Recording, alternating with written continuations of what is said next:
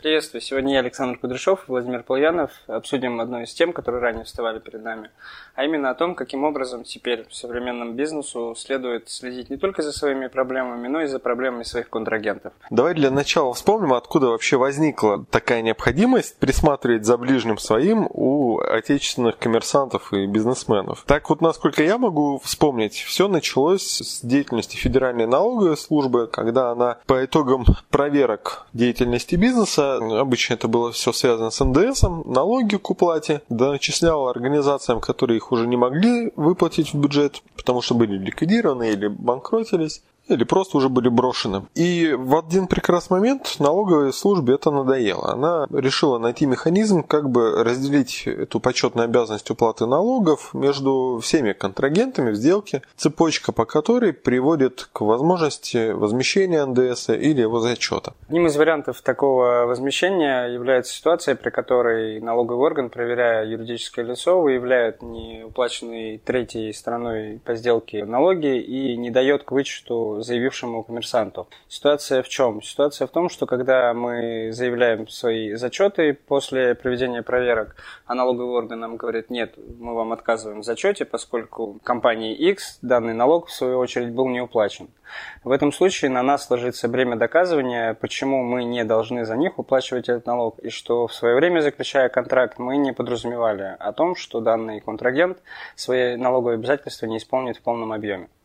Ситуация достаточно распространенная, и сейчас суды переполнены такими исками об оспаривании ненормативных правовых актов, решений органов налоговых. И, к сожалению, действительно сложным является доказывание того, что при заключении сделки мы, как добросовестный контрагент, который, в свою очередь, добросовестно полностью исполняет свои обязательства, все уплатили вовремя, все заявления о зачетах, вычетах подавали, но, тем не менее, при получении отказа, например, к зачету по НДС, мы вынуждены теперь проводить дополнительные мероприятия, судиться и тратить очень много своего времени для того, чтобы суду объяснить, что данный контрагент являлся на момент заключения с ним контракта действующим, способным вести реальную хозяйственную деятельность контрагентом.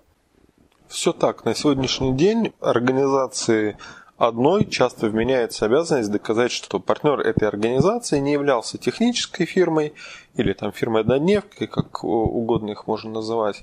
И заключение сделки с ней не было направлено на уход от налогов. И да, обычный коммерсант в ходе своей деятельности, если он занимается бизнесом достаточно давно, время от времени сталкивается с тем, что он вынужден доказывать, что он перед заключением какого-то контракта проверил контрагента, с которым он этот контракт будет заключать, убедился в его благонадежности, исходил из каких-то объективных факторов, которые свидетельствуют о том, что фирма выполнит обязательства и перед ним, как перед контрагентом, и перед Российской Федерацией, как налогоплательщик. Дальше эта практика присматривания за ближним своим была возложена в том числе и на многих коммерсантов в рамках дел о несостоятельности их контрагентов. Когда стало модным вменять партнерам будущего банкрота получение денежных средств от э, этого э, лица в преддверии его несостоятельности, в то время как другие какие-то партнеры денежные средства не получали. И суды повсеместно начали развивать норму закона о несостоятельности, в соответствии с которой лицо, получившее удовлетворение своих требований в большем объеме, нежели все остальные контрагенты банкрота, должно возместить в конкурсную массу полученное по такой сделке.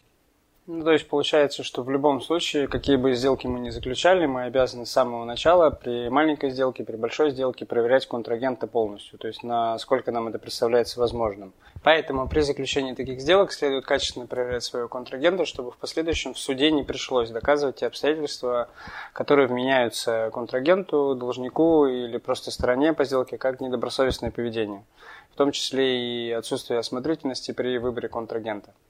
В настоящее время судам зачастую не хватает даже тех документов, которые подтверждают, что наш контрагент, например, имел несколько счетов в банках, у него был открыт договор кредитной линии, что он обслуживал помещение, имел в, своем, в своей собственности какое-то оборудование. Даже при этих условиях суды зачастую приходят к выводу о том, что данная компания является компанией-однодневкой, которая не могла вести реальную хозяйственную деятельность. И, к сожалению, нам сейчас приходится в том числе обосновывать дополнительными доводами ее реальную финансовую деятельность этой компании.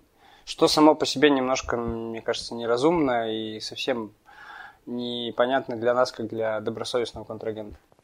Ну, надо понимать, что изучение благонадежности твоего контрагента, изучение его долговой нагрузки в сегодняшний момент при заключении сделки, при получении исполнения по уже заключенной сделке, даже если оно тебе абсолютно уже положено, настал срок платежа, и ты должен получить деньги, исследование этих вопросов, оно, конечно, само по себе не снимет твою обязанность, если сделка будет оспорена, оно скорее нужно для того, чтобы не допустить в принципе этой сделки. То есть, останавливаясь на даже этих двух вопросах, вопросах, которые мы рассматриваем, контроль за своим контрагентом с той точки зрения, чтобы тебе не навесили не, за него налоги, ну, это худо-бедно 20% от э, какой-то части оборота может для тебя встать. Это довольно неприятно.